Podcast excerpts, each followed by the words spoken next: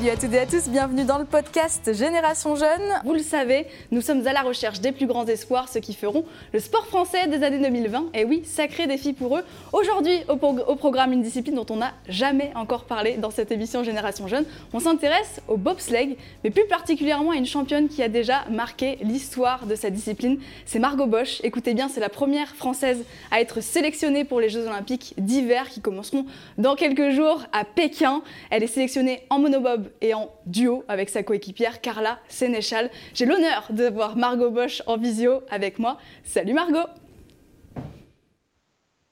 Bonjour Comment tu vas? D'où est-ce que tu nous appelles? Qu'est-ce que tu fais là à quelques jours euh, bah, des JO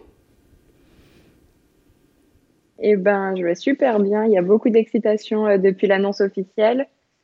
Là, je suis à Aix-les-Bains pour m'entraîner et faire les derniers préparatifs avant de partir. Est-ce que Carla est avec toi? Alors, euh, pas en ce moment, mais euh, on est tout le temps en contact. Vous écrivez euh, des petits textos pour savoir qui stresse le plus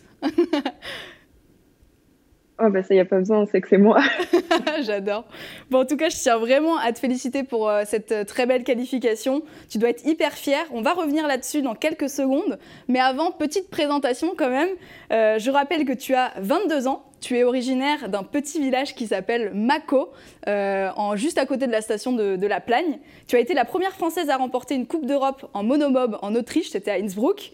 Et puis, bah, tu es officiellement qualifiée pour les Jeux Olympiques d'hiver à Pékin qui commenceront euh, dans quelques jours. C'est l'actu. On en parle tout de suite dans la rubrique Jusqu'à la flamme.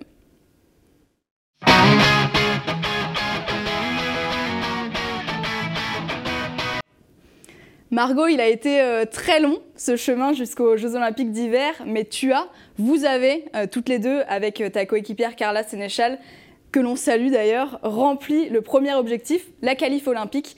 Raconte-nous comment tu as vécu un petit peu cette course au quota et comment s'est passée bah, la sélection pour ces Jeux Olympiques. Alors, ça a été le plus long hiver qu'on ait jamais vécu, beaucoup de stress, les compétitions euh, vachement plus stressantes, avec beaucoup plus d'enjeux. Donc c'est vrai que ça a été assez dur euh, psychologiquement. Il y a eu des hauts, des bas. C'est loin d'être notre meilleure saison, mais on a vachement progressé euh, sur le matériel, le pilotage, la poussée aussi, qui est un point très important et qui était notre gros point faible. Donc c'est vrai qu'on s'est battu jusqu'au bout. On a loupé une course malheureusement, donc on a eu un peu peur euh, pour la qualif, mais elle est là et ça c'est vraiment une vraie fierté. Alors justement, il fallait euh, terminer euh, dans, le, dans, le, top 20, il me semble, pour décrocher la qualif olympique. au final, vous avez fini combien? Alors on est les dernières sélectionnées, vu qu'on a une course en moins, donc voilà. Mais bon, on sait que c'est la course du mois de février qui comptera, donc c'est pas très grave. Carrément, tant que ça passe, c'est le principal. Alors du coup, pour qualifier le bob en duo, il fallait que tu te qualifies, il me semble, en monobob. Comment ça se passait tout ça Eh ben, chaque week-end, euh, donc le samedi, j'avais une course de monobob. Et le dimanche, j'enchaînais avec le bob à deux. Ça fait euh, des week-ends bien remplis et il a fallu aussi s'adapter en passant du bob à deux au monobob. Donc, euh, une belle expérience quand même. Le monobob, justement, c'est un petit peu euh, la nouveauté de ces euh, JO d'hiver euh, à Pékin. Quelle est la différence entre le, bob en duo et le monobob? Eh ben, en monobob, je me retrouve toute seule, abandonnée. J'adore.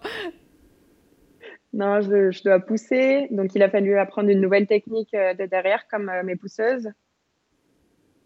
Il faut que je pilote aussi et il faut freiner à l'arrivée. Donc, ça reste un, sport individuel, mais euh, j'ai besoin de mes coéquipières parce que ben, le bob fait 10 kilos de moins que le bob à deux. Donc, euh, ça reste quelque chose de lourd. On est obligé d'être plusieurs pour le déplacer. Donc voilà, euh, c'est assez particulier, mais c'est cool. Beaucoup trop de choses à faire dans ce monobob, en fait, pour une seule femme. ouais, j'adore. Et cette victoire, alors, en Coupe d'Europe, ça devait être exceptionnel, ça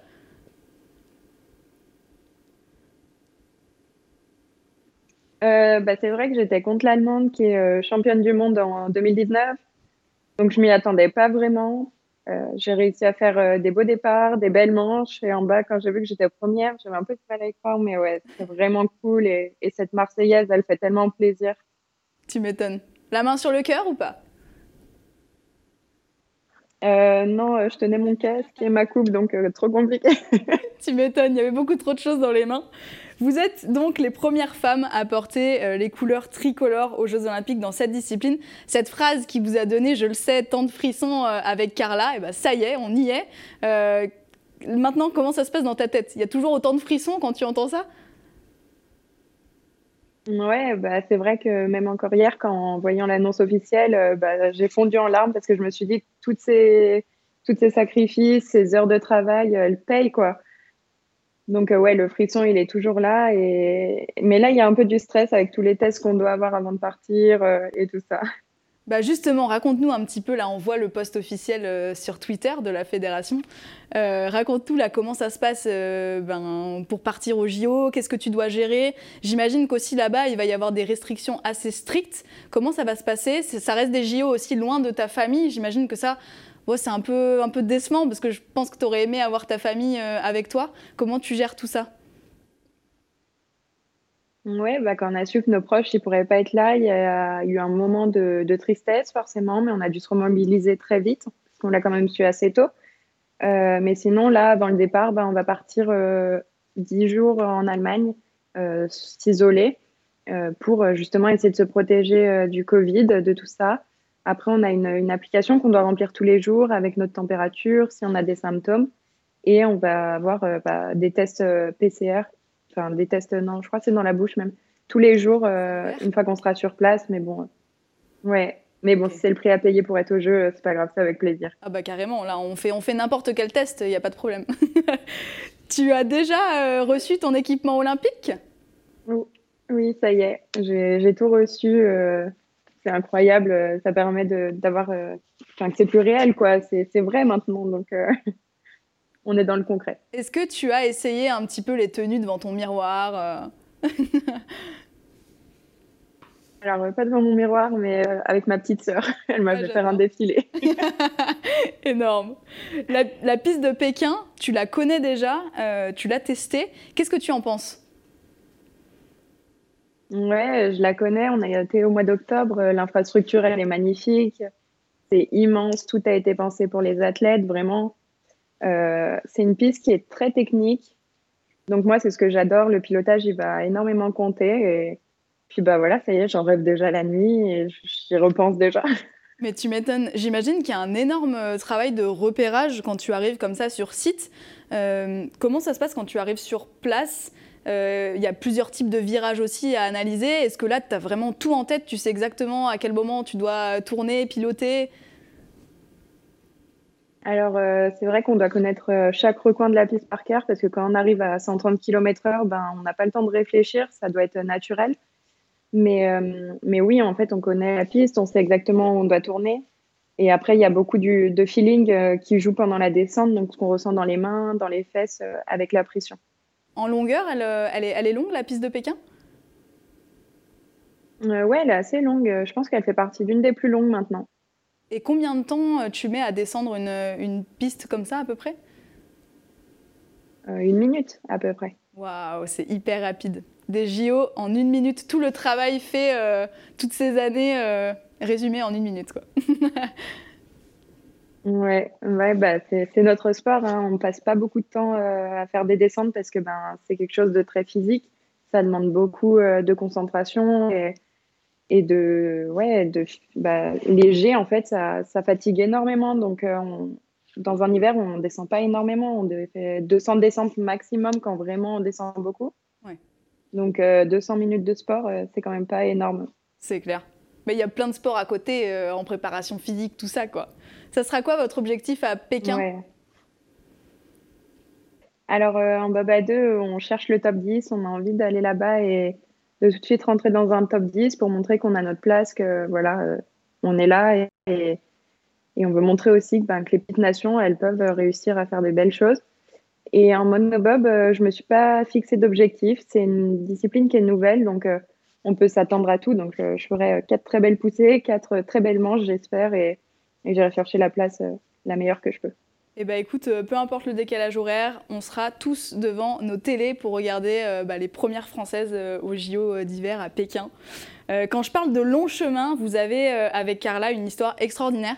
J'aimerais qu'on revienne là-dessus. on a quelques points en commun parce que je sais que tu as commencé par la gymnastique. moi, c'est une discipline que j'ai pratiquée pendant longtemps. Tu t'entraînais quand même 20 heures par semaine à l'époque.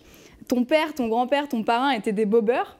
Et puis finalement, en fait, tu es partie de la gym et puis tu as un peu suivi la passion familiale. Comment ça s'est passé? Ouais, bah quand j'ai décidé d'arrêter la gym, euh, je me voyais pas du tout arrêter le sport. Euh, j'aime vraiment trop ça. J'ai besoin euh, de ça en fait dans ma vie de tous les jours. Et j'ai eu l'opportunité donc bah, de parler avec Bruno Minjon, qui est le seul médaillé français aux Jeux Olympiques, et avec mon papa. Et en fait, ils m'ont dit, il ben, faudrait que tu essayes le bob. Tu as, les capacités et les qualités pour. Sauf qu'à l'époque, j'étais un peu trop jeune, donc euh, j'ai commencé par la luge. Et en 2018, euh, ben, la discipline, elle m'a appelée. Quoi. Je pouvais plus faire autrement, il fallait que j'y aille. Et, du coup, ben, ouais, ça a été direct une vraie connexion avec mon engin. Et tout de suite, ça s'est bien passé. Enfin, c'était incroyable. Quoi. Alors, on a vu une magnifique photo de ton grand-père, voilà, elle est, euh, elle est à l'écran, qui pratiquait le, le, bobsleigh. Mais à l'époque, dans les années 40, il n'y avait pas encore la piste de bob de la Plagne et il faisait du bob sur route. Mais qu'est-ce que ça donne? Tu dois avoir tellement d'anecdotes à nous raconter là-dessus. Ouais, il nous a, il m'a raconté beaucoup de choses, euh, même peut-être plus qu'à mon papa, euh, je pense. mais ouais, c'est vrai que c'était une discipline complètement folle, euh, avec des chutes, mais incroyables quoi. Oh là là. Ouais, c'est ouais, vraiment. Je pense que j'aurais pas essayé. c'est vrai. Ah ouais, vraiment, c'est quand il raconte, euh, tu dis non, j'aimerais pas être dedans. tu m'étonnes. Le passage par la luge, c'est obligatoire avant le bobsleigh? Alors non, pas du tout, mais c'est vrai qu'il y a quand même pas mal de pilotes, surtout en Allemagne, qui ont fait de la luge avant. Ça nous permet d'avoir euh, les lignes, de connaître les pistes, et on crée un feeling euh, supplémentaire en luge. Donc ben ça aide tout de suite en bob et, et ça se ressent sur la descente. Tu te souviens de ta première descente euh, de bobsleigh? Euh, Oui. Raconte. Alors, alors, la première vraie descente de bob, parce que j'ai fait d'abord euh, vraiment plus jeune du bob raft, ce que la plagne met aux personnes pour essayer. Donc ça va vachement plus doucement. Donc ça, j'étais plus petite, donc on va dire qu'on ne le compte pas. Mais je me souviens, j'avais 16 ans, c'était derrière mon papa. Euh, il y avait tellement de pression que j'arrivais pas à tenir ma tête, je savais pas où on était. Et en fait, en arrivant en bas, j'ai dit à mon père Ah ouais, je veux faire ça moi, mais par contre, euh, je veux avoir les manettes parce que je veux plus qu'on ait ma vie entre ses mains. Quoi. J'adore. Alors justement, tu parles de la tête qui bouge un petit peu dans tous les sens. J'aimerais euh, vous montrer des images vues de l'intérieur d'un bobsleigh. Bien évidemment, il y a Margot dans ce bobsleigh. C'est parti.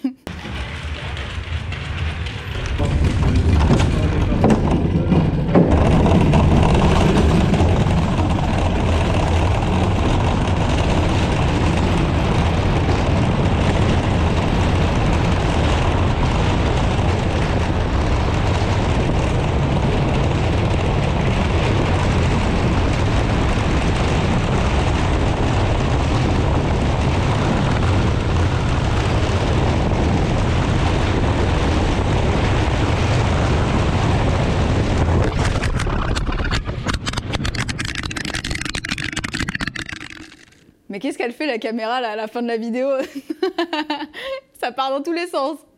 On a perdu la caméra, ouais. le freinage est tellement violent, tu sais, ça.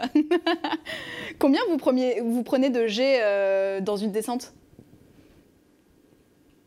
Alors, ça dépend en fonction des pistes, en fonction des virages, mais ça va entre 5 à 6 G.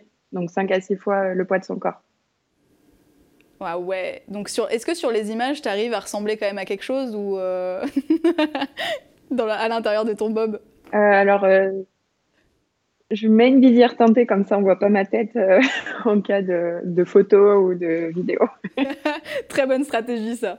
Alors que peu de personnes, à part tes proches, croyaient en ton projet olympique, tu t'es lancé dans la recherche d'une partenaire et tu as trouvé Mademoiselle Carla Sénéchal sur Facebook. C'est quoi cette histoire? Alors euh, ouais, quand j'ai décidé euh, de me lancer dans mon projet, il fallait que je trouve quelqu'un pour partir avec moi, une euh, coéquipière pour faire du bob à deux. Et en fait, un, un entraîneur d'athlétisme fait du bob et il m'a donné le nom de Carla. Donc c'est vrai que j'ai eu j'ai mis du temps avant de lui écrire parce que j'avais un peu peur parce que bah, je me lançais dans une aventure complètement folle. Donc qui pourrait dire oui quoi? Et puis ben je crois que j'ai trouvé quelqu'un aussi folle que moi. quand je lui ai écrit, elle m'a répondu oui alors qu'elle aurait pu partir en courant très très vite. Mais voilà, après on a fait des tests et aujourd'hui on en est là quoi. T'as pas eu vraiment besoin de la convaincre en fait finalement, elle a foncé direct quoi. Ouais, ben en fait elle avait envie d'essayer le bob euh, depuis un moment, elle savait pas trop comment enfin, comment s'y prendre. Et du coup ben je crois que je suis arrivée au bon moment, donc euh, ouais c'est vraiment cool ça. Vous avez, comme tu l'as dit, toutes les deux, je pense, ce petit grain de folie. Vous vous êtes bien trouvés. Euh, vous êtes partis de rien. Comment se passe euh, la première année avec Carla? Il me semble que cette première année est quand même un petit peu difficile. Vous êtes toutes les deux, vous prenez euh, le camion avec votre Bob qui, pèse 200 kilos. je crois qu'il y a eu des, petites, des petits craquages en route quand même. Ouais, ça a été une année assez compliquée. Donc, il a fallu au départ que. Bah, moi, j'avais 18 ans, donc il a fallu que je fasse un, un budget pour une saison entière. Donc ça, ça reste quand même très compliqué. Euh, à 18 ans, c'est pas forcément budgété euh, une saison. Euh, il a fallu trouver l'équipement, se créer un circuit. Donc ouais, il y a eu beaucoup de choses à, faire avant de pouvoir partir au tout début. Et après, ouais, une fois qu'on est parti en Coupe d'Europe, on a commencé. Euh, et ben, il fallait se déplacer de partout en Europe avec ce camion. On était deux, il fallait porter ce bob de 200 kilos, alors que ben, les autres équipes, ils sont au moins quatre pour le porter. Donc, ouais, il y a des jours où ça a été complètement très, très, très compliqué. Et on a craqué euh, avant notre première Coupe d'Europe. Et en fait, nos parents, ils voulaient nous faire la surprise de venir. Et sauf qu'ils se sont téléphonés et ils ont dit, mais en fait, là, il faut qu'on leur dise, c'est pas possible, on va, ils vont jamais tenir. Et puis, en fait, quand ils nous ont dit, euh, non, mais on vient vous aider, on arrive ce week-end, euh, on arrive demain, ah, bah là, on a pris un gain de boost énorme. On est parti se coucher parce qu'on attendait le lendemain avec impatience. Et à partir de là, on n'a jamais rebaissé les bras euh, malgré les difficultés. Et c'est vrai qu'on a fini cette saison sur une bonne note. On a été vice-championne d'Europe euh, des moins de 23 ans. Donc euh, voilà, ça valait le coup. Ah mais ça valait le coup et heureusement que les parents ils sont là aussi pour le soutien. C'est quand même toujours les premiers supporters, c'est énorme. Il me semble qu'ils t'ont même fait un super cadeau. Ça m'a beaucoup touché quand j'ai lu ça. Ils t'ont offert un bob oui, ben en fait, c'était vraiment notre frein à notre progression. Euh, le matériel, c'est vraiment très, très important en Bob. Et euh, deux jours avant mon anniversaire, euh, mon papa et ma maman, ils sont rentrés chez moi. Ils m'ont dit, bah voilà, on a un cadeau pour toi. Et ils m'ont dit, bah, on t'a acheté un bobsleigh. Alors moi, j'ai rigolé. Je me suis dit, vous n'avez pas d'autres blagues Franchement, c'était pas marrant. Et en fait, ils m'ont dit, non, non, mais on te promet, on a acheté le bob, on a acheté celui-là. voilà. Et là, je me suis dit, ah ouais, quand même. Et je crois que j'ai fondu en larmes en me disant, mais c'est pas possible. Enfin, incroyable, quoi. Ça coûte combien un bob? Un bob à deux, ça coûte 50 000 euros. Ah là là. Tu l'emmènes au JO, ton bob, j'espère Ouais, je pars avec mon bob perso au jeu et c'est euh, avec ce bob que j'évolue depuis trois ans maintenant. Il a, je pense qu'il a quelque chose de spécial. Il a un petit nom ou pas? Euh, non, il n'a pas de nom, mais c'est vrai que je le bichonne euh, comme mon bébé. tu m'étonnes. Bon, petit à petit, les, les, résultats viennent, fruit de votre travail acharné, j'ai envie de dire. Euh, vous finissez dans le top 11 mondial quand même. Vous créez la team Bosch qui vous aide un petit peu à financer vos saisons de, Bob. Une saison de Bob, ça coûte extrêmement cher, j'imagine. Ouais, une saison pour trois personnes, trois, quatre personnes on est entre 80 et 100 000 euros. Ça dépend si on va en Chine, euh, aux USA, parce que ben, l'envoi en cargo coûte très cher. Qu'est-ce qui fait qu'avec Carla, vous faites la, la paire euh, autant sur la piste qu'en dehors de la piste? Ben, je sais pas, on a cette complicité qui est née tellement vite et tellement naturellement. Euh, on, nous, on pensait qu'on était amis depuis peut-être 4-5 ans alors que ça faisait un mois qu'on se connaissait donc ouais, euh, je sais pas, il y a ce truc qui est né et, ouais, on est coéquipières, amis et, on est toujours là l'une pour l'autre. Vous avez le temps de vous parler pendant une descente euh, de Bob? Non, mais de toute façon, on n'a pas besoin de se parler, même juste avant, en, un regard, on se comprend. Est-ce que vous vous entraînez tout le temps ensemble? Comment ça se passe justement la préparation avant les compétitions? Alors euh, non, pas tout le temps. Euh, la titulaire, elle a besoin de se reposer aussi parce que c'est très intense. Donc c'est pour ça qu'il y a une remplaçante aussi. Euh, elle tourne pour les descentes. Et sinon, l'été, on est les trois quarts du temps ensemble. et l'hiver, on est tout le temps ensemble de toute façon. Vous êtes souvent loin de vos familles l'hiver, du coup. Il n'y a pas beaucoup de retour à la maison, j'imagine. Oui, on part euh, six, huit semaines d'affilée. Euh, on a euh, trois, quatre jours de retour à la maison, donc c'est vraiment court. Donc c'est vrai que le Bob, c'est devenu une famille. on a trouvé un équilibre avec les garçons aussi et nos entraîneurs. Donc ouais, on passe plus de temps ensemble l'hiver qu'avec nos frères.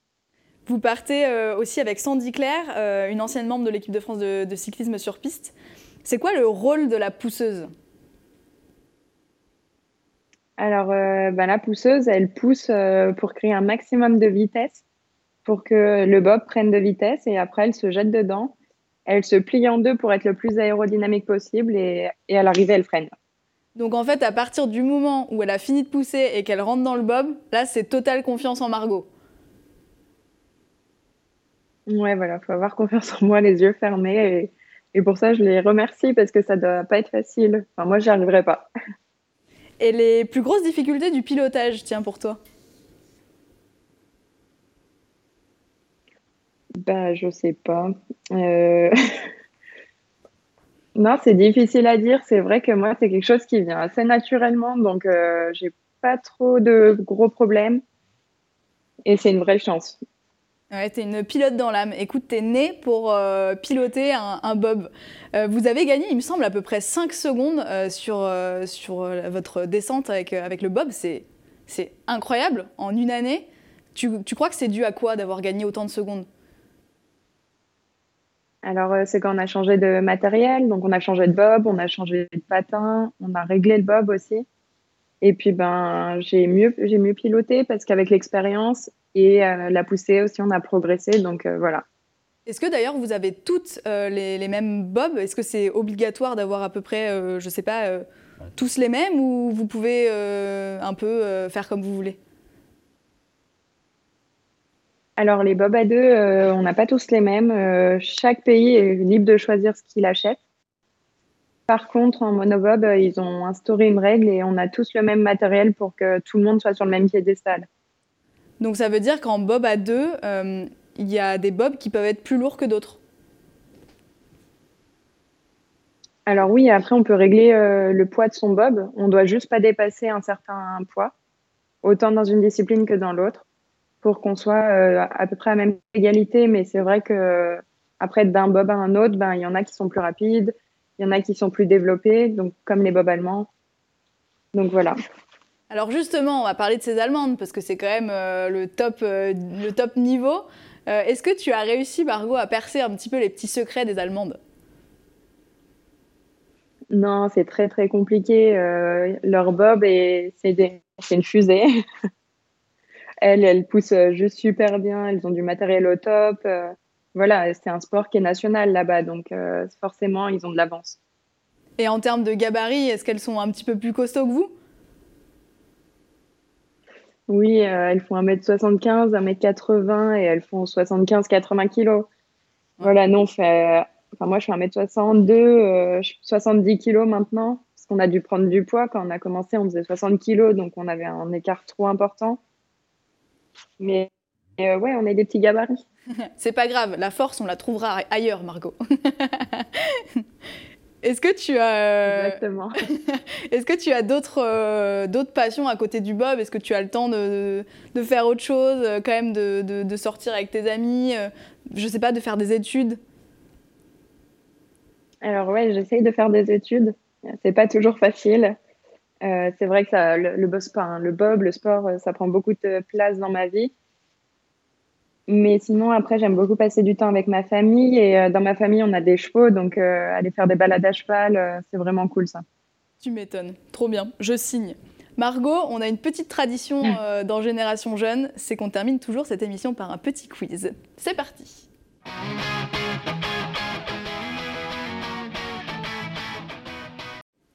Tu vas voir, le quiz, c'est pire que la qualif olympique. hein. non, je rigole. Je suis prête. Ouais, tu m'étonnes. Alors, c'est 10 questions. Tu réponds euh, le plus vite possible. C'est fastoche. T'es prête? Allez. Fondue ou raclette? Raclette. Talent ou travail? Ah, les deux. Ok. Bordélique ou maniaque? Maniaque. Émilie Le Pennec ou Perrine Lafont? Émilie Le Pennec. Eh ouais, la gym, Même si je suis admirative de Perrine Lafont. hein. bien sûr. Humour ou amour? Ah, humour. Monobob ou Bob à deux? Bob à deux. Beyoncé ou Nicki Minaj? Ah, Beyoncé. Ok. Basket ou talon? Basket. La base, hein. Comédie musicale ou concert? Exactement. Euh, concert. Saut en parachute ou saut à l'élastique? Oh, les deux. Ouais. T'as déjà fait les deux ou pas? Non, jamais. Eh bah, il faut, fa- il faut essayer.